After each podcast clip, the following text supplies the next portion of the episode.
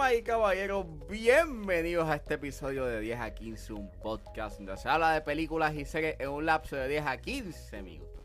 Yo soy Ángel y en este episodio voy a estar hablando de The Super Mario Bros. Movie. The Super Mario Bros. Movie está exhibiéndose en cines, así que set back, relax, que 10 a 15 acaba de comenzar.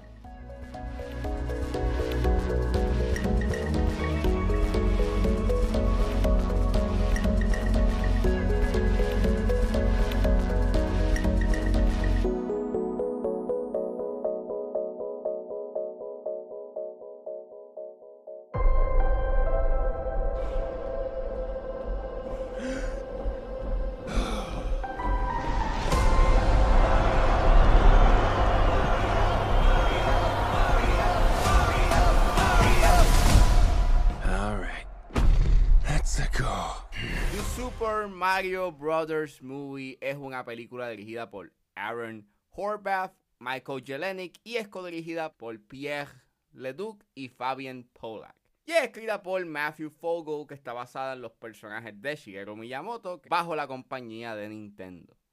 El elenco lo compone Chris Pratt, Anja Taylor-Joy, Charlie Day, Jack Black, Fred Armisen, Keegan Michael Key y Seth Rogen. Y esta es la historia de los Super Mario Brothers en su aventura por el Mushroom Kingdom. Pues este, esta es la versión eh, animada de The Super Mario Brothers. Este, en los 90 hubo un, la- una versión live action que es considerada una una de las peores películas hechas en la historia. Y pues nada, este, había visto los trailers de Super Mario y se veía que era una película bastante divertida. Eh, el voice acting, por lo menos de Chris Pratt, no me motivaba para nada y en verdad dejaba mucho que desear. Y con el estreno de esta película y con todo el revuelo que ha pasado, por lo menos en su primera semana, en donde los críticos decían que era una película bien, bien mala y había muchas críticas mixtas, pero la audiencia estaba like on board con este proyecto y la consideran como que una tremenda película y una de las mejores películas ever. Y y pues ustedes saben ese esa batalla eterna entre los críticos versus eh, la audiencia. Y en verdad como he dicho eh, eh, en muchos de los episodios de- del podcast, pues mira, las opiniones son subjetivas y, y pues, o sea, pienso que está interesante, you know, las perspectivas que están trayendo a la mesa con respecto a si esta película es un proyecto, you sin alma.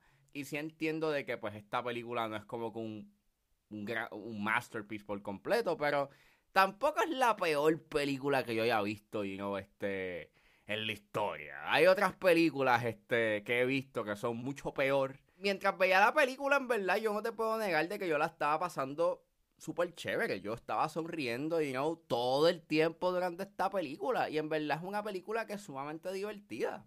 Like, sí, uno puede sentarse y analizar esta película y, y sí, es un festival de easter eggs y de referencias que tienen que ver con la franquicia que ha hecho Nintendo por décadas. Y mira, sí, la narrativa de esta película es sumamente sencilla, ligera y es bastante básica, pero vamos, o sea, ¿qué tú esperas de Mario? La franquicia de Mario no se distingue por su narrativa, por lo menos en mi perspectiva, se distingue por su gameplay y por lo colorida que es y por lo sencilla que es, pero accesible para todo el mundo. Y esta película hace eso, es un gran homenaje para este personaje icónico que de generación a generación ha sido parte de la infancia y crecimiento. Y en verdad yo la pasé súper bien, en verdad me gustó mucho. O sea, y, y yo sé que suena como un disco rayado porque llevo varios episodios diciendo de que ya lo sé, esta película es bien divertida, pero no sé, últimamente estaba en ese mood de querer ver películas en donde, mano, entretenme. No me tienes que dar una historia sumamente compleja y complicada, ni estar esperando de esta película yo una pieza eh, metódica donde habla sobre este la corrupción de yo no sé qué. O sea, yo lo que estaba buscando era, pues, mano, cómo tú traduces un juego de plataformas a una película. Y en cierta forma, pues, hacen un buen trabajo. O sea, las secuencias de plataformas aquí son un buen highlight. Like, son no solamente un buen homenaje eh, y un buen tributo a, los juegos, pero logran ser bastante entretenidas a nivel visual. Y la película sabe lo que es. Es una película en donde lo que te quiere proveer es hora y media de puro entretenimiento y lo hace bien. Sí tiene un humor que está basado en el slapstick, pero hay algunos momentos que están bien graciosos que aunque sí dependen de unas referencias, pues sí encuentro clever de que por lo menos trata de utilizar referencias de su universo, you know, de, dentro de la franquicia para darle unos ciertos gags que tienes que pensar. La mayoría del voice acting está bien, está cool. Chris Pratt, pues, me sorprendió de que por lo menos este le dio un cierto tipo de emoción a su versión de Mario. Encuentro súper cool lo que él hace al principio con el personaje, pero su acento está nice, you know? Se nota una emoción que yo no veía como que en los trailers. Y por lo menos hay unas líneas que él dice en los trailers que yo tenía como que issues al respecto, pero por lo menos en el producto final pues no se dan o las modifican y esas modificaciones pues en verdad es tan chévere. Por lo menos su actuación o su voice acting como Mario, pues está cool. Jack Black para mí es el highlight, sí. Él es Bowser, en verdad. Él literalmente dio todo para hacer este personaje y, y es el más memorable. Seth Rogen pues no hizo mucho para cambiar su voz. Y aún con eso no pienso de que su voice acting es annoying. De hecho, ningún actor en esta película, you know, hace un mal trabajo, todos hacen un buen trabajo, inclusive Toad, que yo pensaba de que maybe eh, escuchar a Keegan Michael Key con un higher pitch maybe puede hacer annoying. No lo es. Está, está cool. Todo el mundo hace un buen trabajo, you know, con lo que, con lo que le dan o con lo que hacen. Y en, y en general la película tiene un tono bastante ameno que es bastante llevadero. La música de Brian Tyler eh, me gustó bastante. Pienso que ese es otro highlight. Me gusta mucho cómo mezcla las piezas que ha hecho you know, Koji Kondo a lo largo de la franquicia y nuevamente acentúan como que ese tributo y homenaje a, la franquicia de Mario, pero a la misma vez pues le dan un cierto tipo de identidad a la película que si lo comparas con esa utilización de música popular de los 80 que a veces este manifiesta la película pues es bastante decepcionante y y pues o sea yo entiendo por qué están ahí porque pues, oh, son populares, o ah, la gente lo va a reconocer y me van a estar como que en el mindset de, ah, esto es dinámico o esto es cool, pero eh, eh, es que las canciones que utilizan ya las hemos escuchado en otras películas, número uno y número dos, como que hubiese estado más cool que hubiese utilizado, you know, las piezas, la, el soundtrack que había hecho, you know, Brian Tyler, pues para donde él utiliza, you know, las piezas que ha hecho Koji Kondo a lo largo de la franquicia y eso hubiese estado mejor, you know? hubiese sido más dinámico o mucho más poderoso o mucho más impactante a nivel emocional.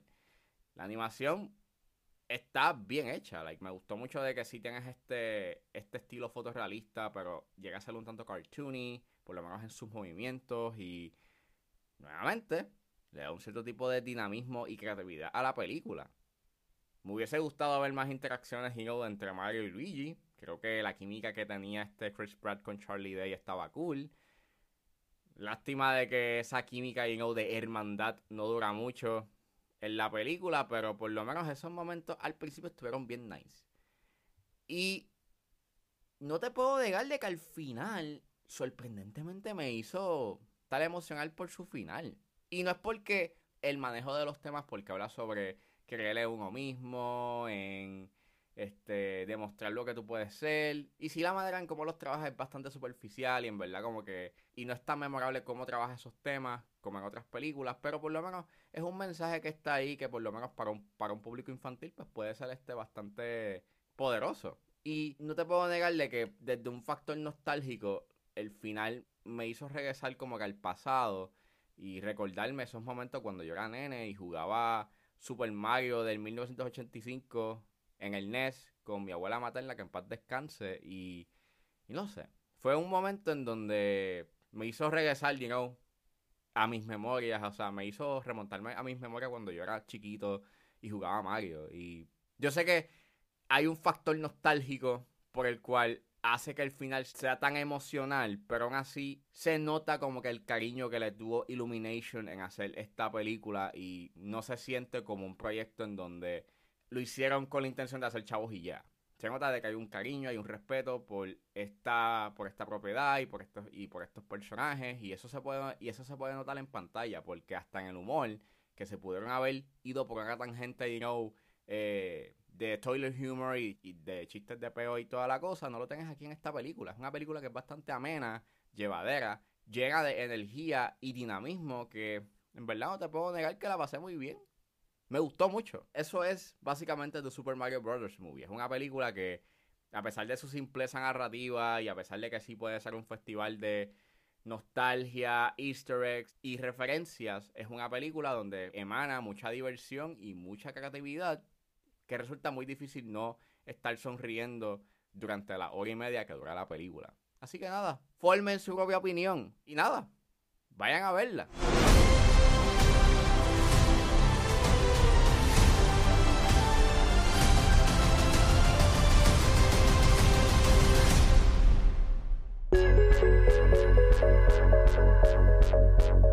Eso fue todo en este episodio de 10 a 15. Espero que les haya gustado. Suscríbanse a mis redes sociales. Estoy en Facebook, Twitter e Instagram con Heles.pr.